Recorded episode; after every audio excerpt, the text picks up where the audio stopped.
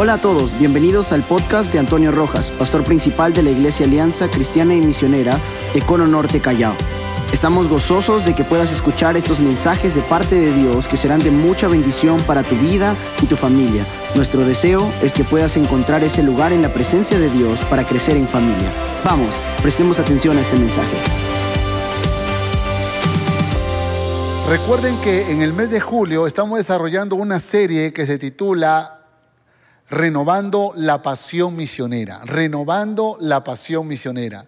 Y es importante que, podamos entender que el deseo de Dios es que podamos hacer un trabajo de expansión. Pero así como hemos hablado el domingo pasado acerca de testigos de Jesucristo, creo que tenemos que hablar en esta mañana acerca de en el templo y en las casas. ¿Cómo, cómo se desarrolló esta, este desafío de ser testigos de Jesucristo? Ahora, quiero que vaya por favor a Hechos capítulo 1, verso 8. Hechos capítulo 1, verso 8, para que usted recuerde algo muy poderoso que el Señor Jesús dijo. Hechos capítulo 1, verso 8 dice así, pero recibiréis poder cuando haya venido sobre vosotros, que dice la palabra, el Espíritu Santo. Entonces ellos tenían que esperar la llegada del Espíritu Santo para que puedan ser testigos. Dice, y me seréis, ¿qué dice la palabra? Testigos.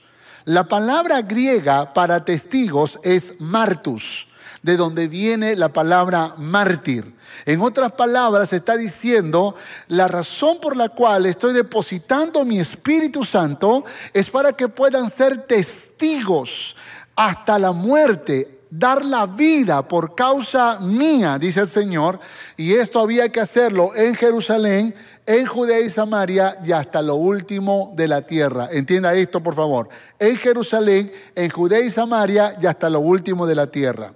A pesar que la iglesia de Jerusalén quería quedarse solo en Jerusalén, ya la orden había sido establecida. Y la gran comisión implicaba que no solamente tenían que ser testigos en Jerusalén, sino en Judea y Samaria y hasta lo último de la tierra. Porque el deseo de Dios siempre es la expansión, el deseo de Dios siempre es la multiplicación, el deseo de Dios siempre es que más personas puedan conocer al Señor, su nombre, su poder, su gloria, su salvación. Sin embargo, sin embargo, este desafío implicaba tener que entrenar gente. Escuche esto, por favor. Porque Jesús entrenó a cuántos. ¿Se acuerda cuántos entrenó? A doce, ¿no? A doce. Dice, para que estuviesen con Él, los escogió para que estuviesen con Él y luego para enviarlos a predicar, ¿no? A sanar, a libertar endemoniados. En otras palabras, el trabajo de seguir entrenando ahora quedaba en manos de los apóstoles. Los apóstoles tenían que hacer el trabajo de levantar una nueva generación de líderes.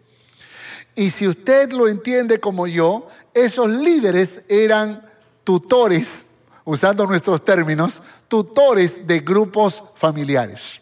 Piensen esto, por favor. En el plan de ser testigo de Jesucristo hasta lo último de la tierra, Dios planeó una forma de crecimiento y desarrollo en la iglesia con el fin de entrenarlos, escuche esto por favor, de entrenarlos para los desafíos más grandes que vendrán, que vendrían en el futuro, es decir, después. Cuando pienso en el nacimiento de esta iglesia, la Alianza de Codo Norte Callao, no puedo dejar de decir que empezó todo en un grupo familiar, en una casa el hogar Filadelfia, el, hogar, perdón, Fidelidad eh, eh, en, la, en la organización Santa Rosa. Ahí empezó todo. El hogar Fidelidad en la organización Santa Rosa. Ahí empezó todo este sueño que hoy se ha convertido en decenas, o yo sé que somos más de 100 grupos familiares que estamos trabajando de manera unida para correr en esta dirección. Escúcheme por favor. Cuando yo era un tutor, ni siquiera me imaginaba las cosas que Dios tenía preparado para mí. Pero estas son las cosas que creo que se llama entrenamiento. Esto es a lo que yo llamo entrenamiento. Cuando Dios te levanta para ser un líder, para ser un tutor, lo que Dios está haciendo es entrenándote para cumplir con la gran comisión. Y la gran comisión es ser testigos en Jerusalén, en Judea y Samaria y hasta lo último de la tierra. Por esa razón creo que es importante que en, nuestros, en nuestras aspiraciones ministeriales aspiremos a ser líderes de grupos pequeños. Sea esto en células juveniles o en grupos familiares eh, o en grupos pequeños, pero tratemos siempre de desarrollarnos eh, eh, tratando de ayudar a un grupo de personas, porque es increíble las capacidades que uno empieza a, a trabajar y a desarrollar cuando está liderando un grupo pequeño. Y claro, nosotros entendemos que para eso se necesita intimidad con Dios, preparación, conocimiento de la palabra, compromiso con la iglesia, eh, correr en la visión que Dios ha establecido. Pero si tú tienes esos elementos, tú también puedes ser un líder.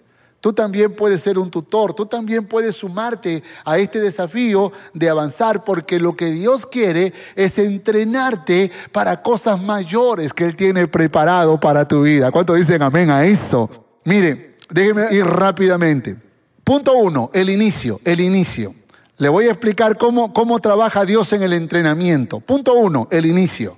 Hechos capítulo 2, verso 46. Y perseverando unánimes cada día en el templo y partiendo el pan, ¿en dónde?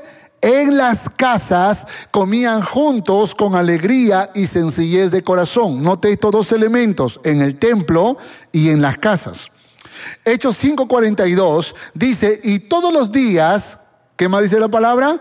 En el templo, ¿y qué más? Y por las casas no cesaban de enseñar y predicar a Jesucristo. Note por favor el detalle, no era solo para comer juntos, no era solo para confraternizar, era para enseñar y predicar a Jesucristo. Esto es importante, ¿eh? Hechos 20:20 dice, y como nada que fuese eh, útil, eh, he rehuido de anunciaros y enseñaros públicamente y por las casas. Entonces, el trabajo, el ministerio del apóstol Pablo era no solamente hablar en masas grandes, sino también en grupos pequeños por las casas. Ahora, déjeme explicar rápidamente el tema del templo. ¿Será que cuando la Biblia dice en el templo, se está refiriendo a un auditorio como el que tenemos las iglesias hoy en día? No. No se está refiriendo a eso. Cuando la Biblia habla del templo, está hablando del templo judío. Está hablando de ese templo que fue reconstruido por Herodes el Grande. Ese templo donde, donde, donde hacían las celebraciones judías era el único lugar, escuche esto por favor, era el único lugar donde, el único lugar donde ellos eh, tenían para concentrarse como multitud. Esto es poderoso. Ahora, quiero que por favor tenga una idea del templo, no como este auditorio, no como este auditorio. Yo se lo voy a mostrar en breve, pero déjeme decirle que este hombre llamado Herodes, eh, a mí me sorprendió cuando conocí la historia de este hombre porque este fue el que reconstruyó para congraciarse con la, con la comunidad judía, ya que estaba siendo como un gobernador, en, eh, eh, eh, como un, enviado del, del imperio romano en Judea, él para congraciarse con los judíos, entonces restauró el templo.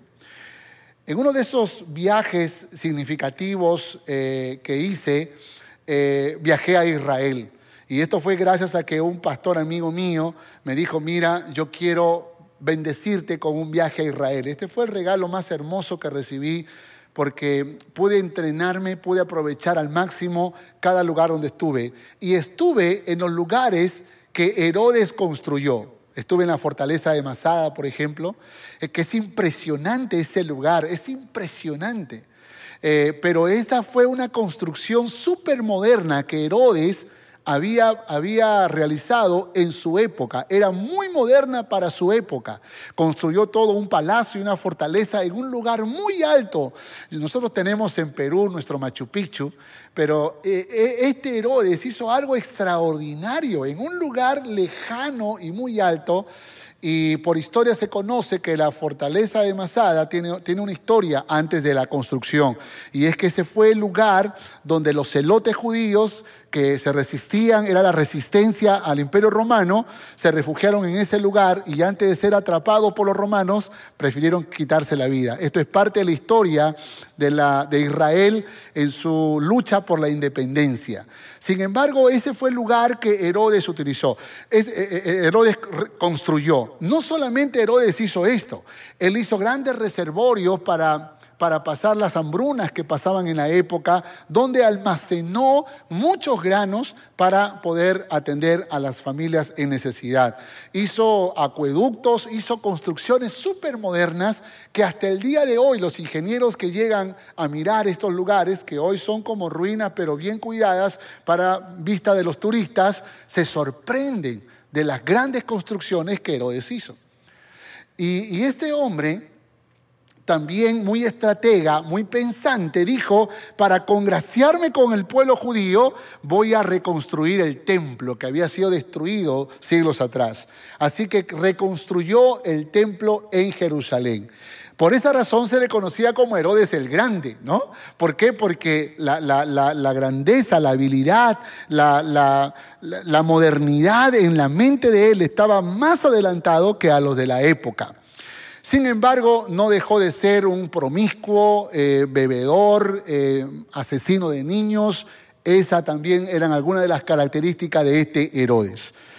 Pero pensando nuevamente en el templo, en el templo, quiero que vea, por favor, esa foto que aparece ahí donde, eh, donde está el templo. Ahora, hay como una especie de muros y al centro hay una construcción más pequeña. Esa construcción del centro es el lugar santo y el lugar santísimo. Entonces, lo que está afuera como un patio se conocía como el patio de los gentiles. Quiere decir que cuando la gente iba a las grandes celebraciones, ¿dónde es que ellos celebraban? En el patio de los gentiles o, en, ese, o alrededor cuando la multitud era muy grande. Cuando la Biblia dice que los cristianos iban al templo, no era un auditorio como el que nosotros tenemos. Iban a ese lugar porque de alguna manera ese lugar representaba el lugar donde estaba la presencia de Dios, ¿no? Ese era un poco el concepto antes de la venida del Espíritu Santo. Así que ellos se reunían cada primer domingo para celebrar, porque eran días de eran celebraciones que habían ahí todo el tiempo, sobre todo en la época de fiestas especiales. Eh, habían coros, habían música, habían trompetas, y todavía no se explica muy bien dónde era que se ubicaban los cristianos, si se sumaban a las fiestas judías o como aparece en, las fotos, donde hay músicos, donde hay trompetas, donde hay gente, pero también puede que lo estaban mirando desde lejos. Podría también pasar eso, que iban al templo, pero no estaban exactamente dentro, sino que estaban fuera de, de, esos muros, celebrando, de alguna manera celebrando, porque era una congregación de gente que necesitaban ir al templo, concentrarse en un lugar. Entonces, ya que el templo no le daba todas las facilidades para poder reunirse como hoy nosotros, bueno, como antes de la pandemia nosotros podíamos reunirnos, entonces ellos encontraron la mejor estrategia para poder continuar expandiéndose y eran las casas. Amén. Eran las casas. Las casas se convirtieron en un lugar importantísimo. Por esa razón es muy importante que nosotros entendamos cuando la Biblia dice en el templo y en las y en las casas. Entonces ellos dijeron, bueno, en el templo no tenemos las facilidades, no tenemos las comodidades y mira que la Biblia dice que poco a poco fueron creciendo el número de los convertidos, día a día se añadían los que habían de ser salvos. Por lo tanto, era complicado muy complicado que, pudieran albergar en un solo lugar a mil, a dos mil, a tres mil, a cuatro mil, a quince mil. Y algunos dicen que la iglesia de Jerusalén llegó alrededor de las veinte mil personas. Ahora, si esto es correcto, difícilmente podían estar en el templo. Por esa razón el trabajo no solo fue en el templo, sino también fue en las, en las casas. Y si usted lee con detenimiento, la Biblia dice cada día. Parece ser que había un trabajo muy organizado en las casas y que ese fue entonces el inicio, pero que saltaron al desarrollo. Punto dos, desarrollo. Eh, en el desarrollo encontramos otras casas que fueron levantadas para poder ser grupos o puntos de concentración. Por ejemplo, estaba la casa de María, la madre de Juan, la casa de Lidia en Filipos, la casa de Justo en Corinto, la casa de Jasón en Tesalónica, la casa de los hermanos en Éfeso, la casa de Priscila y Aquila en Roma, la casa de Filemón en Colosas y aún la de Ninfas en Colosas y muchas otras casas que se abrieron para que puedan ser puntos de concentración. El mismo apóstol Pablo Dice la palabra en Hechos capítulo 28, versos 30 31, dice, y Pablo permanecía permaneció, perdón, dos años enteros en una casa alquilada y recibía a todos los que a él vinieron, venían, predicando el reino de Dios y enseñando acerca del Señor Jesucristo abiertamente y sin impedimento. En otras palabras, el apóstol Pablo sabía que la casa se había convertido en un lugar estratégico, aun a pesar de que él ahora estaba prisionero, pero aún su casa podía servir como un lugar para poder evangelizar y discipular, para poder predicar y enseñar a Jesucristo. Escúcheme esto, por favor. La estrategia no la ha creado ninguna iglesia en este tiempo. La estrategia ya aparece en la Biblia. Nosotros lo que hemos hecho, hemos tomado lo que la Biblia enseña, o cómo, se cómo trabajó la iglesia de Jerusalén, y cómo se expandió por Judea y Samaria y hasta lo último de la tierra. Porque si algo deseamos con todo el corazón es que podamos expandirnos, hermanos, por todo el Perú y al mundo entero. Pero para eso es necesario trabajar unidos y trabajar a través de los grupos familiares. Hoy tenemos un templo virtual. Esto, estamos ahora congregados todos juntos. Estamos en el templo, hermanos. Solo que Recuerde que templo o, iglesia ya no es el local donde nos juntamos. Nosotros somos iglesia. Y en este momento estamos siendo iglesia. Cada uno en su lugar, pero conectados en un mismo espíritu. Por eso yo quiero animarle a que se mantenga conectado o conectada y que no se salga de la iglesia porque estamos haciendo iglesia en este momento. Y creo que es importante que podamos nosotros eh, darle el valor que significan los grupos pequeños. Déjeme decirle algo más. Voy al tercer punto, la estrategia. En Hechos capítulo 2, verso 42 dice así, y perseveraban en la doctrina de los apóstoles, en la comunión unos con otros, en el partimiento del pan y en las oraciones. La estrategia que usaba la iglesia del Señor era una, era una estrategia que tenía orden, hermano. No era que cada uno hacía lo que pensaba, no era que cada uno hacía lo que, lo que creía mejor, sino que había un orden, había un orden vital, un orden importante. Miren, perseveraban en la doctrina de los apóstoles, ¿de qué habla? Habla de edificación, ¿sí o no? Edificación. Entonces los grupos familiares, los grupos pequeños, servían para edificar. La edificación es vital, es importante crecer en la doctrina de los apóstoles. Es decir, en la enseñanza de los pastores, del equipo de pastores que estaban liderando la iglesia de Jerusalén. Esa era, esa era el, el primer paso importante para poder trabajar en los grupos pequeños. Segundo, en la comunión uno, unos con otros, en la comunión unos con otros. Escuche esto, por favor. La comunión es vital, la comunión es importante, esa fraternidad, esa relación de amor.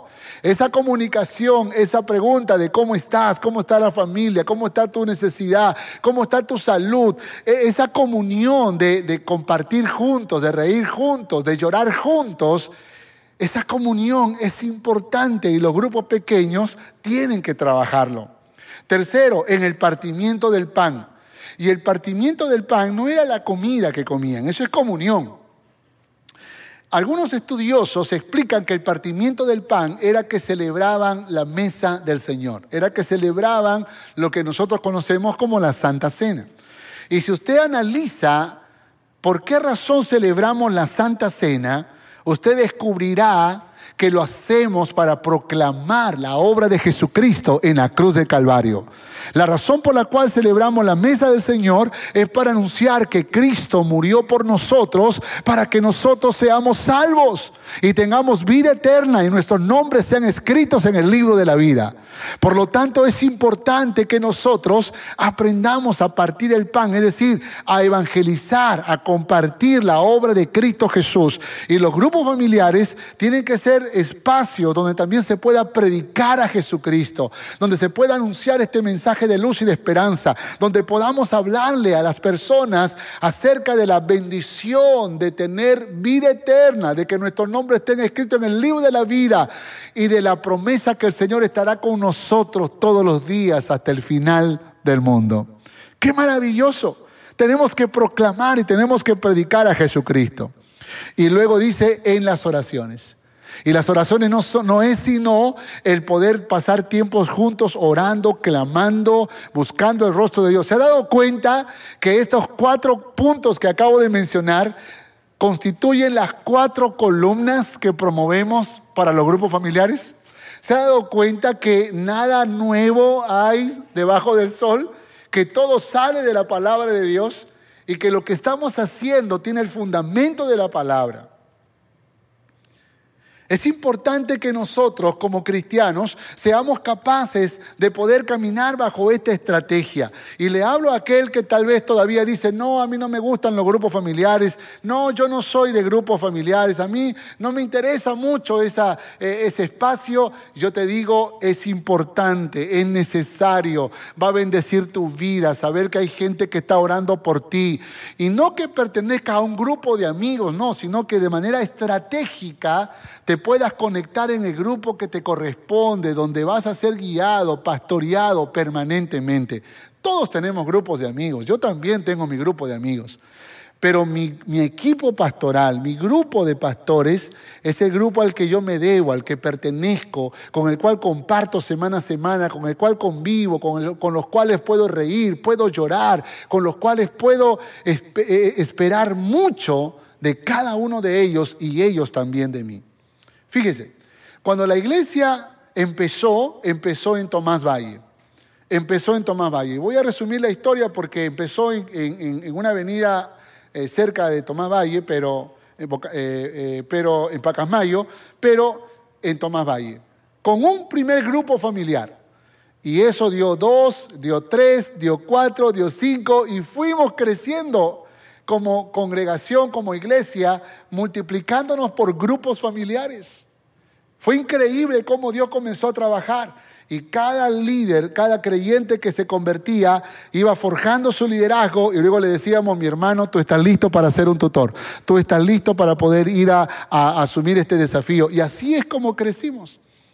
No sé si usted sabe, pero casi todos los pastores, creo que todos, hemos sido tutores de grupos familiares. Hemos estado involucrados en el trabajo de ser tutores, supervisores, ministros de hogares. Hemos estado involucrados haciendo esta labor porque creemos que para poder compartir, para poder enseñar, para poder ministrar, tenemos que vivir la experiencia. Y esta experiencia fue maravillosa.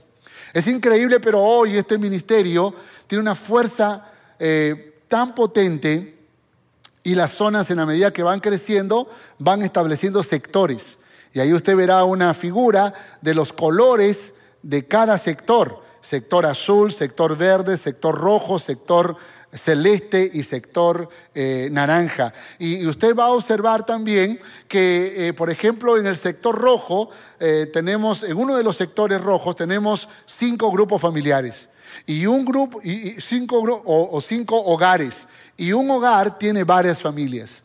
De esa manera estamos trabajando de manera organizada. Y yo anhelo con toda mi alma que usted, mi hermano, mi hermana, que me está escuchando, sea único en la familia o tenga una familia, únase a un grupo familiar. Sea parte de este movimiento para que podamos seguir expandiendo el reino de Dios, para que podamos avanzar. Hoy por hoy, cada congregación zonal que ha sido fundada tiene grupos familiares. Hoy por hoy vemos muchas congregaciones, zona 1, zona 2, zona 3, zona 4, y ahí aparecerá la foto con, los años en que fueron fundadas cada congregación y los grupos familiares que forman parte de este gran movimiento. Quiero terminar. ¿Cómo se ve un grupo familiar? ¿Cómo se veía un grupo familiar antes? Así como ve en la foto. Así se veía un grupo familiar. ¿Cómo se ve ahora? Mírelo ahora en la foto. Mírelo. Así se ve ahora un grupo familiar. Ha cambiado. Ha cambiado. Pero escúcheme lo que le voy a decir. Es importante que entendamos que los desafíos que enfrentamos en la vida es para asumirlos. Cuando llega a nosotros es para asumirlos. Por esa razón Dios ha puesto Espíritu Santo en tu vida. Por esa razón Dios ha puesto Espíritu Santo en tu corazón para que tú puedas tomar las armas del Espíritu y pelear en el nombre de Jesús con cualquier adversidad, con cualquier dificultad. Quiero cerrar. Antes nos juntábamos en la central, en las zonas, en grupos familiares de una manera. Ahora nos reunimos de otra forma. Ahora, ahora hay cambios que se están dando en nuestra, en nuestra casa como iglesia del Señor. Sin embargo, las circunstancias a nuestro alrededor pueden cambiar, pero nuestro Dios nunca cambiará. Él es inmutable. Él es el mismo de ayer, hoy y por siempre. Y así lo será. Él es inmutable. Él no cambia. ¿Cuántos dicen amén a esto? Él es el Señor de la circunstancia. Escúcheme esto, por favor. Por esa razón nosotros los cristianos podemos tener un temor, pero nunca llegaremos a la angustia ni a la depresión. ¿Sabe por qué? Porque sabemos que nuestro Dios es Señor de las circunstancias. Él es poderoso, Él es soberano y es perfecto en su obrar. Su voluntad, dice la palabra, es buena, agradable y perfecta. Y aunque tú y yo estemos pasando por adversidad, aunque tú y yo estamos viviendo los momentos más difíciles de nuestra vida, tienes que saber que Dios no va a permitir que enfrentes algo que no puedas soportar. Que todo lo que Dios está permitiendo en tu vida es para que tú puedas avanzar, para que tú puedas crecer, para que tú puedas hacerte más fuerte. Mírate ahora no eres el mismo de hace tres meses. Y es porque has sido pulido en las manos de Dios. Has sido trabajado en la casa del alfarero. Dios ha tratado con tu vida.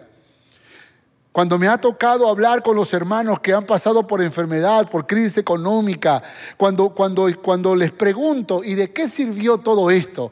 Es increíble la sabiduría que ellos pueden expresar. Ellos dicen, pastor, ahora confío más, ahora le creo más, ahora obedezco más, ahora amo más, ahora le alabo más, porque de alguna manera cada experiencia que nos toca vivir en la vida, aún las difíciles, nos ayuda a reflexionar.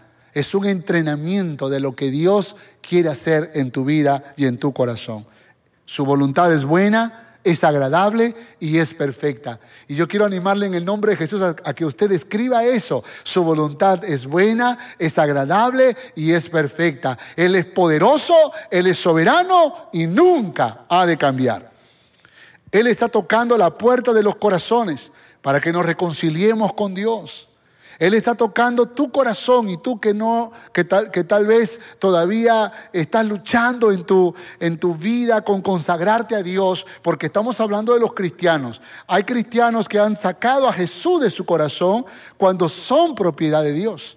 Entonces dice, yo estoy a la puerta y llamo para que finalmente Él pueda entrar. Y Él quiere entrar en tu corazón, quiere ser tu Señor, porque tal vez ya es tu Salvador, pero Él quiere ser tu Señor, Él quiere ser el Rey de tu vida. Y si tú eres una persona que todavía no ha conocido a Jesús, tienes que saber que Él ha demostrado su amor en la cruz del Calvario por ti y por toda la humanidad. Cuando Él estaba en la cruz, Él dijo, Padre, perdónalos porque no saben lo que hacen. Y estaba pensando en ti, en mí. Cuando estaba en la cruz, Él dijo, consumado es, la obra está completa, la obra está terminada. Estaba pensando en ti y estaba pensando en mí. Cuando Jesús estaba en la cruz, él dice la Biblia, ha puesto el gozo delante de él, sufrió la cruz. En otras palabras, él estaba con gozo sabiendo que algún día tú y yo le rendiríamos la vida al Rey de Reyes y Señor de Señores. Por esa razón yo quiero animarte en esta, en esta hora a que tú le rindas tu corazón a Dios, que tú te humilles ante Él, que le rindas tu alma, que le digas, Señor, ven a mí, quiero que seas mi Salvador, quiero que seas mi Señor, el Rey de mi vida. Si tú quieres hacerlo, por favor, repite esta oración conmigo, repite esta oración. Señor Jesús, en esta, en esta hora me presento delante de ti para darte gracias por hablar a mi corazón. Sé que tú, Señor, has iniciado un movimiento poderoso y la iglesia es el testimonio de que tú vives, de que tú eres real y se ha expandido por el mundo entero. Pero la tarea no ha terminado, la tarea continúa. Y hoy, Señor, hoy, Señor, yo te ruego, Señor, que toque los corazones de las personas que aún no te conocen. Que a través de cada herramienta que estamos utilizando, ellos puedan ser conquistados con tu amor, con tu gracia y con tu misericordia. Por favor, bendice la vida de ellos. Toca sus corazones. Si tú le quieres entregar la vida a Jesús, repite esta oración. Dile, Señor Jesús, reconozco que soy pecador, que soy pecadora. Te recibo en mi corazón como mi Señor y como mi Salvador. Ruego, Señor, que tú hagas una obra especial y poderosa en mi vida. Transfórmame, cámbiame. Siéntate en el trono de mi corazón. Quiero que seas el Rey, el Señor de mi vida. Te lo pido, por favor. Amén porque es el deseo de nuestro corazón, que puedas recordar que en Cristo Jesús no solo tienes salvación, no solo tienes el amor de Dios, sino tienes una gran familia espiritual. Y a todos mis hermanos que probablemente han estado un poco alejados de los grupos familiares, yo quiero animarte en el nombre de Jesús a que te unas, a que te acerques, a que te conectes en tu congregación zonal. Busca un grupo familiar, busca ser parte de un grupo familiar. Te puedo asegurar que ni siquiera imaginas lo que Dios va a hacer contigo. ¿Quién sabe si Dios te quiere entrenar para cosas mayores que Él quiere hacer en tu vida? Por esa razón yo quiero pedirte que tú y yo oremos en, esta, en este tiempo y le pidamos a Dios también por esto. Señor Jesús, te doy gracias, porque yo sé, Señor, que tú has hablado a cada corazón. Ruego, Señor, que tú desafíes a mis hermanos para que podamos hacer, seguir trabajando en el templo y por las casas.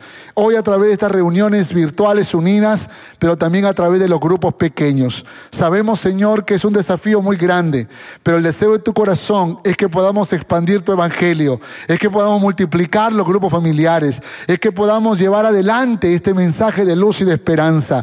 Ruego, Señor, que tú bendiga la vida de mis hermanos y que tú los consagres para las cosas poderosas que probablemente ellos ni siquiera imaginan, pero que tú lo has planeado. Tu palabra, Señor, nos dice que hay cosas grandes que tienes preparadas para nosotros, cosas que no conocemos, pero que a su tiempo las revelarás. Pues ruego, Señor, que te manifiestes con poder y gloria en cada hermano, en cada hermano, en cada hermana que en esta hora está haciendo un compromiso contigo. Vamos, dile, heme aquí, Señor. Heme aquí, Señor. Estoy listo, estoy lista. Gracias por el privilegio de poder servirte. En el nombre de Jesús. Amén y amén. Esperamos que este mensaje haya sido de bendición para tu vida. Gracias por escuchar este podcast. Si deseas más información, visítanos en www.familiasrestauradas.org. Que Dios te bendiga.